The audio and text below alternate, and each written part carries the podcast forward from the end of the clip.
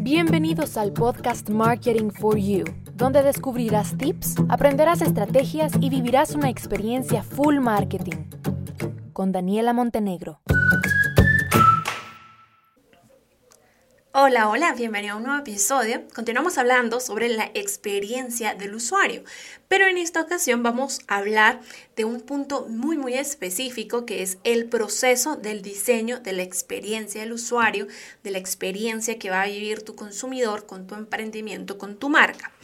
Em, Primero, punto número uno, este proceso tiene cuatro etapas súper importantes que son las que vamos a tocar en el episodio del día de hoy para que conforme tú me vayas escuchando, tú vayas pensando y vayas analizando si has involucrado estas cuatro etapas en el diseño de la experiencia de tu consumidor, de tu usuario, y si no, pues cómo las puedes ir adaptando definitivamente a tu marca, a tu producto, a tu servicio, para mejorar esa experiencia, para que esa experiencia cumpla con los siete elementos del episodio pasado y logremos, ya sabes, despertar emociones, generar ideas y lograr obtener valoraciones positivas.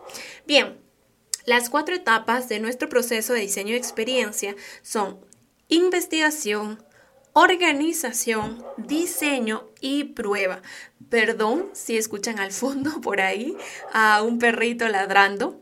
Miren, por más que le aplico eh, edición a estos audios, no logro quitárselo, pero bueno, aquí estamos, aquí somos pet friendly, así que ustedes me aceptarán ese pequeño detalle. Bien, entonces tenemos las cuatro fases. Comenzamos con la fase y la etapa, mejor dicho, número uno, que es la etapa de la investigación. En esta etapa nosotros tenemos que obtener toda la información posible de nuestro proyecto y de la competencia y, no menos importante, de nuestro target, del cliente potencial. Yo tengo que tener ahí esos tres puntos y los hacemos como en un diagrama, ¿verdad? Y entonces yo voy a unir, ok, ¿qué he investigado yo? O mejor dicho, sí, ¿qué he investigado yo de mi competencia? ¿Cuáles son esos factores que hacen que la experiencia que da mi competencia no sea satisfactoria?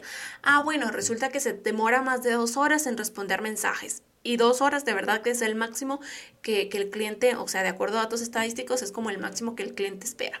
Se demora más de dos horas en responder mensajes, tiene muchísimos comentarios negativos donde la, que, la gente se queja porque no le responden sus mensajes, porque no responden comentarios, porque luego no les envían el producto a tiempo. Y yo hago toda la investigación de lo que está sucediendo con mi competencia porque definitivamente que todo eso negativo yo no lo tengo que hacer. O sea, si yo ya sé que la competencia lo está haciendo y lo está haciendo mal, pues yo no lo voy a hacer hacemos esa investigación y también por las cosas positivas, ¿verdad? Porque de hecho en los comentarios pues no son solo comentarios negativos, sino se ven también reflejados cosas positivas, como que digan la calidad de los productos son muy buenos, las fotos de, de acá de son reales, es tal, es tal cual lo que yo estoy viendo, lo que recibí, eh, el precio me parece muy bien, entonces toda esa investigación que yo tengo de mi competencia va a mi diagrama.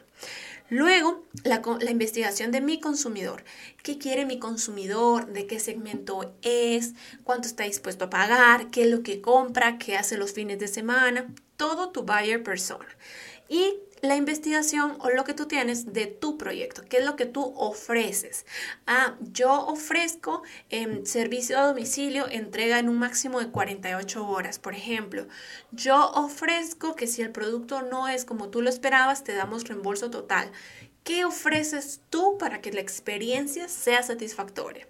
Y los puntos en común de las tres investigaciones son tu punto de partida clave como dato de investigación para armar y diseñar tu experiencia de usuario y de consumidor.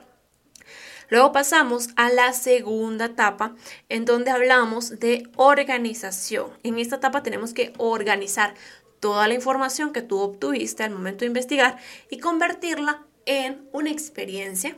¿Cómo va a ser ese proceso? Por el cual va a pasar tu cliente tu consumidor, tu cliente potencial en cada uno de los puntos de contacto con tu marca y qué experiencia va a vivir. Entonces, si tu marca tiene punto de contacto por teléfono, por WhatsApp, físico, por Instagram, por Facebook y por sitio web, pues tú tienes que hacer un mapa por cada uno de estos canales hasta que cada uno lo lleve a convertirse en compra. Por ejemplo, hagamos uno de Facebook o de Instagram. Ok. ¿Qué va a pasar con Instagram? Bueno, a ver, que no les estoy hablando en chino, básicamente es el Customer Journey. Pero la diferencia acá es que nos vamos a enfocar en la experiencia que ustedes van a brindar, porque en el Customer Journey pues hablamos de esos pasos, de ese viaje del consumidor hasta que finalmente compra. Acá yo quiero ver la experiencia. Llega a Instagram, si manda un mensaje se le va a responder en un máximo de media hora, por ejemplo.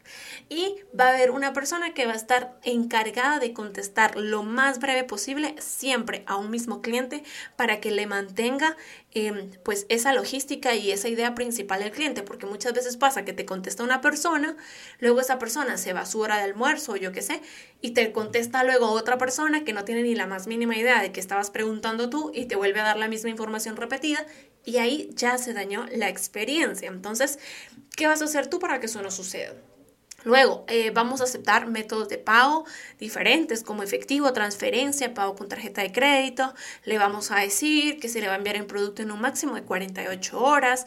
Le vamos a ofrecer productos upsell y cross-selling con ofertas irresistibles para que vea que realmente nos preocupamos. Em, le vamos a pedir su correo electrónico porque le vamos a decir que le vamos a mandar un regalo por el día de su cumpleaños. También le vamos a pedir la información de su cumpleaños qué factores, elementos clave tú vas a implementar en, este, en, en, cada punto de contacto para que la experiencia sea la mejor. Entonces, en esta segunda fase es eso, organizar qué es lo que tú vas a hacer. Luego pasamos a la tercera fase que ya es el diseño. Entonces, en esta fase de diseño, ya nosotros proponemos cuál va a ser el diseño, ¿ok? Entonces, bueno, para, para, que todo sea más agilizado, ya yo tengo el proceso organizado, lo que va a pasar en cada punto de contacto, pero yo puedo diseñar una metodología eh, que con apoyo de herramientas digitales me permitan optimizar tiempos. Entonces, eh, puedo usar un chatbot, pero muy, muy especializado y personalizado, que la gente no sienta que está hablando con un robot. Eh, puedo trabajar formularios de orden en donde las personas puedan hacer su orden directamente y luego a mí me llegue porque no tengo mucho personal y corro el riesgo de que los atiendan mal, en fin. Ustedes ya saben cuál es el proceso, es, cuáles son los insights, cuáles son los puntos de dolor en investigación. Luego organizaron ese punto de contacto, qué es lo que tiene que pasar en cada punto de contacto para tener una buena experiencia. Luego van a diseñar cuál va a ser su metodología, cuál va a ser ese plan de acción que ustedes van a tomar para mantener la experiencia. Y finalmente, en la etapa número 4 pasamos a la parte de prueba, que es comprobar que tanto la investigación, la organización y el diseño lo hicieron ustedes correctamente.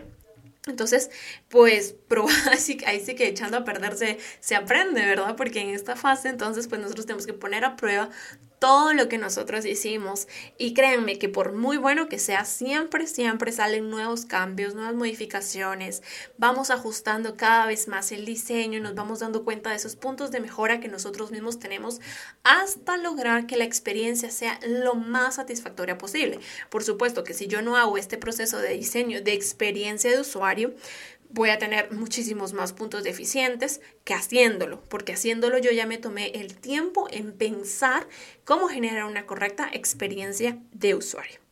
Bien, entonces... Eh, pues esto es básicamente el episodio del día de hoy.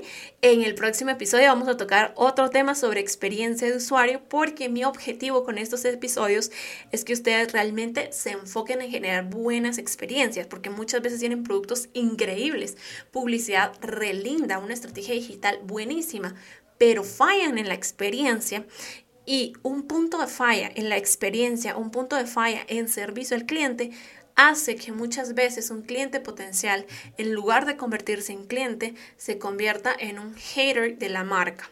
¿Ok? Entonces, pues eso es lo que nosotros no queremos, sino que queremos irnos por un buen camino, trabajando y consiguiendo resultados excelentes. Abrazo enorme a casa y los espero en un próximo episodio. Bye bye.